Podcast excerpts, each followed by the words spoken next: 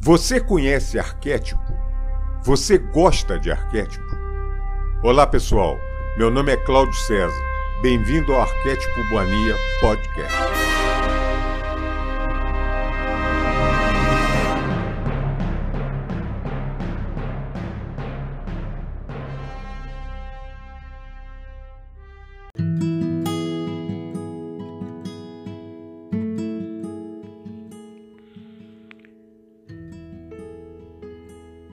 Caminho Infinito.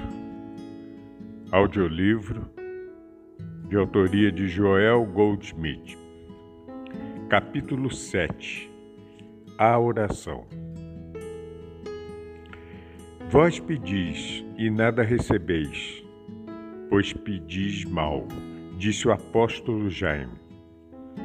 Já se deram conta de que por algum tempo oraram e não obtiveram resposta às suas orações? Pedis errado. Esta é a razão. A oração, baseada na crença de que há uma necessidade ou um desejo insatisfeitos, nunca será consoante com a verdadeira oração científica. Uma oração para que Deus faça alguma coisa mande ou forneça algo ou cure alguém, não tem nenhum poder. Cremos, por vezes, que Deus precise de um canal através do qual venha satisfazer nossos pedidos. E isso nos leva a procurar as respostas fora de nós mesmos. Podemos pensar que o suprimento possa vir até nós e, por isso, Fica, ficarmos aguardando por uma pessoa ou por uma condição através da qual isso aconteça. Ou podemos depender de um curador ou de um mestre como canal de cura. Pedis mal. Qualquer ideia de que aquilo que buscamos esteja em algum lugar que não dentro de nós, dentro de nossa própria consciência, é a barreira que nos separa de nossa harmonia. A oração verdadeira nunca é dirigida a um ser fora de nós mesmos e tampouco espera por algo vindo de fora do nosso ser. O reino de Deus está dentro de vós e todo bem deve ser procurado ali. Se reconhecemos que Deus é a realidade do nosso ser, entendemos que todo bem é inerente a esse ser, o seu e o meu ser. Deus é a substância do nosso ser e por isso nós somos eternos e harmoniosos. Deus é a vida e essa vida é autossustentada. Ele é nossa alma e nós somos puros e imortais. Deus é a consciência do indivíduo e isso constitui a inteligência do nosso ser. Para sermos precisos, não há Deus e você, embora Deus sempre se manifeste como você. E essa é a unidade que nos assegura o bem infinito. Deus é a vida, a mente, o corpo e a substância do ser individual. Por isso, Nada pode ser acrescentado ao indivíduo, e a oração verdadeira é o reconhecimento constante dessa verdade. A conscientização do nosso verdadeiro ser, da natureza e caráter infinitos do nosso próprio ser, também é oração.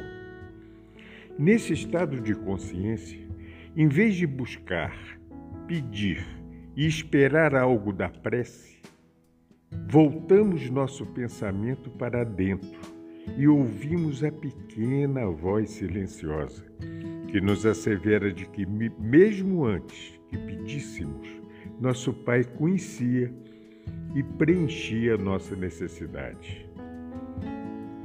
E aí está o grande segredo da oração. Deus é a totalidade e é sempre manifesto. Não há, pois, um bem ou um Deus imanifestos. O que cogitamos estar buscando está sempre presente dentro de nós, já manifesto. E nós temos de ter em mente essa verdade. Todo bem já é, e é para sempre o manifesto. O reconhecimento dessa verdade é a oração atendida. Nossa saúde, prosperidade, emprego, lar e harmonia não são, pois, dependentes de algum Deus longínquo. Nunca dependem de um canal, pessoa ou lugar, mas estão continuamente à mão, onipresentes, dentro de nossa própria consciência. E o reconhecimento desse fato é oração atendida. Eu e o Pai somos um. E isto é causa de perfeição do ser individual. Para sermos precisos, não há Deus e tu. É impossível orar corretamente sem ter compreendido essa verdade e sem conhecermos nossa relação com a divindade. Nossa oração seria apenas uma fé cega ou crença e não compreensão.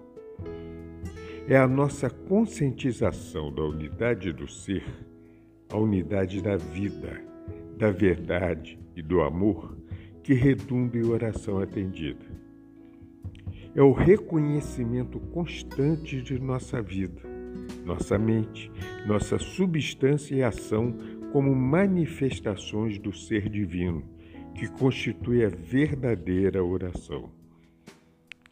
Identificando esse ser divino como única realidade de nosso ser individual, podemos compreender a nós mesmos como uma realização de Deus, como arremate e perfeição do ser que tudo abrange, divino e imortal.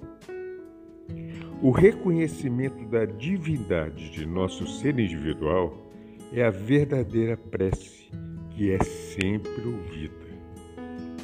A retificação da falsa crença que, que sejamos separados e distantes do nosso bem é a essência da prece verdadeira. Aquilo que eu busco, eu sou. Qualquer bem que eu possa ter acreditado ser separado de mim é de fato uma parte constituinte do meu ser. Eu incluo, personifico e envolvo dentro da minha própria consciência profunda a realidade de Deus que constitui a infinitude da saúde, da prosperidade e da harmonia do meu ser. A conscientização dessa verdade é a verdadeira prece. Apesar dessa totalidade de Deus, expressa como seres individuais perfeitos, aparecem constantemente na vida humana aqueles males que solicitam nossa compreensão da prece. Qual é a natureza do erro, do pecado, da doença? Como pode haver tais coisas sendo Deus a totalidade? Tais coisas não podem ser e de fato não são, apesar das aparências de dor, de discórdia e de sofrimento. A Bíblia nos revela a verdade básica do ser ou seja, que Deus viu tudo o que tinha feito e viu que era muito bom. Nessa perfeição que Deus criou, não há profanação ou algo que seja mentira, e não há outro princípio criador. Torna-se assim claro que aquilo que tem aparência de erro, de pecado, doença, dor e discórdia não passa de ilusão, de miragem, nada. Lembremos então da nossa prece, que Deus criou tudo o que foi feito, e nesse universo de Deus existe apenas a presença total, o poder total de Deus, o amor divino. E por isso aquilo que agora nos parece erro é uma falsa representação da realidade. O tempo virá em nossa vida que a inspiração espiritual revele à consciência individual um estado de ser livre das crenças e condições mortais. Não mais então viveremos uma existência baseada em afirmações ou negações mentais, e no lugar disso, receberemos de nossa consciência um constante desdobramento da verdade. Por vezes isso nos vem do canal de nosso próprio pensamento. Pode nos vir através de um livro, uma leitura ou um serviço solicitado pela divina consciência. E apesar de parecer que isso nos possa vir por um canal, é a divina consciência que se revela à consciência individual. Na medida em que nos tomamos mais e mais tornamos mais e mais conscientes de nossa unidade com o universo, com Cristo cósmico, qualquer desejo ou necessidade que se nos apresente traz consigo seu preenchimento de pensamentos e desejos justos. E não está, pois, claro que nossa unidade com a consciência, tendo sido estabelecida desde o começo pela eterna relação entre Deus e seu ser, ser manifesto. Não custou nenhum esforço consciente para existir e ser mantida. A percepção dessa verdade é o elo que nos liga à divina consciência. Para muitos, orar significa pedir e suplicar a um Deus que mora em um lugar chamado céu. O fato, porém, desse tipo de oração resultar em um fracasso universal na obtenção de seus fins, prova que isto não é uma prece verdadeira e que o Deus a quem suplica não está lá para ouvir. A reflexão dos homens percebeu eventualmente a falta de resposta para tais orações e se voltou para a busca do Deus verdadeiro e da ideia correta de prece. Isto levou à revelação da verdade, como praticada e compreendida por Cristo Jesus e muitos reveladores amigos. Nesse ponto, entendemos que o reino de Deus está dentro de vós e por isso a prece deve ser dirigida para dentro, para o ponto da consciência em que a vida universal, Deus, se individualizou como você e eu.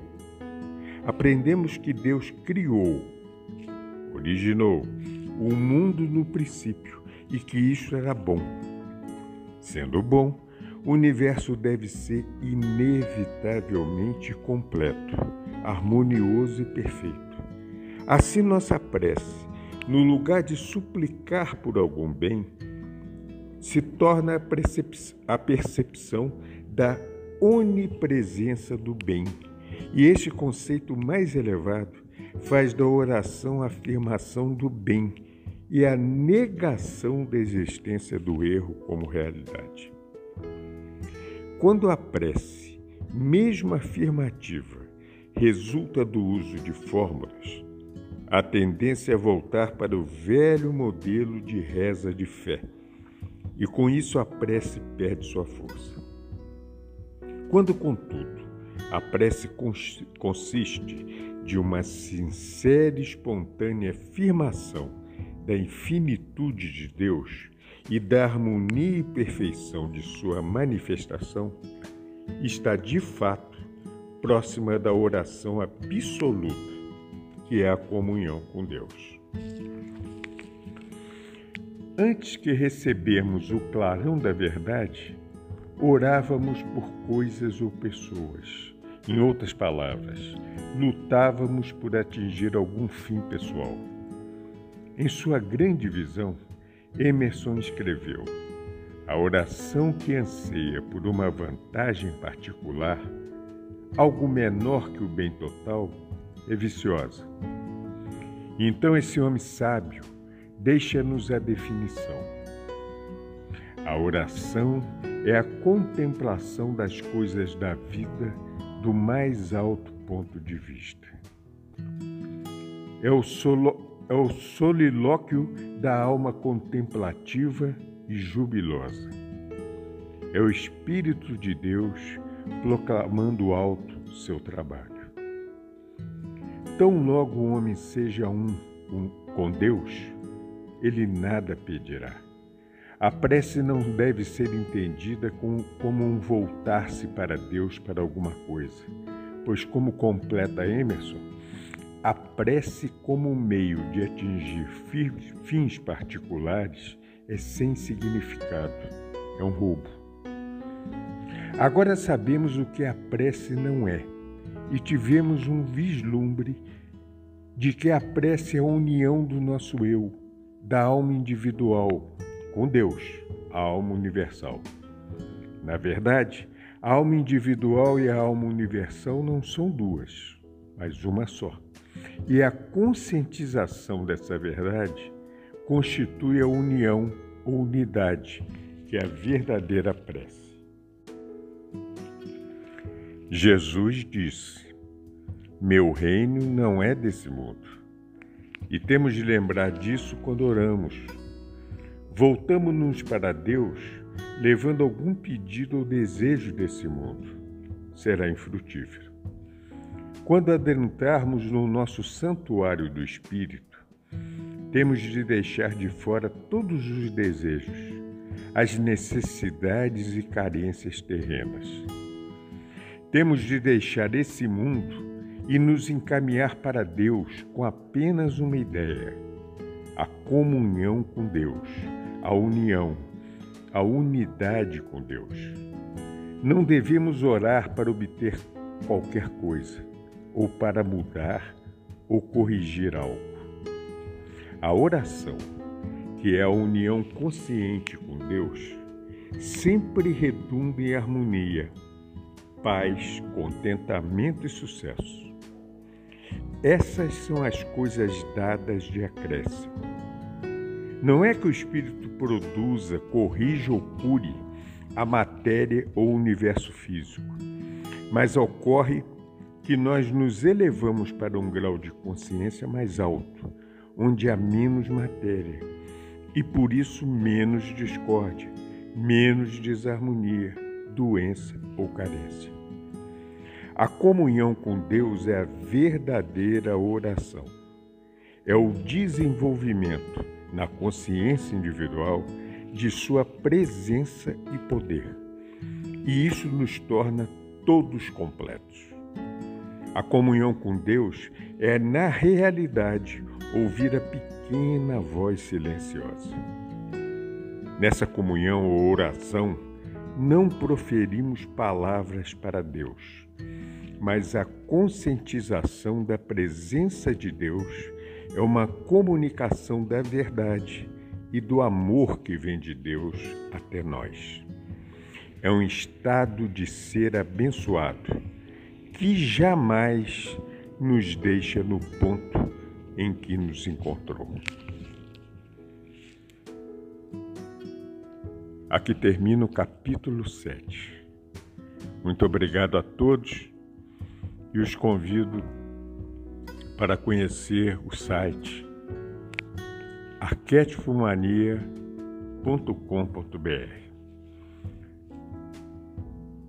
qualquer comunicação conosco, estamos às ordens no e-mail arquetipomania@hotmail.com. Um grande abraço a todos, muito obrigado e que a centelha divina minha abraça, beija e saúda a centelha divina em ti. Namastê.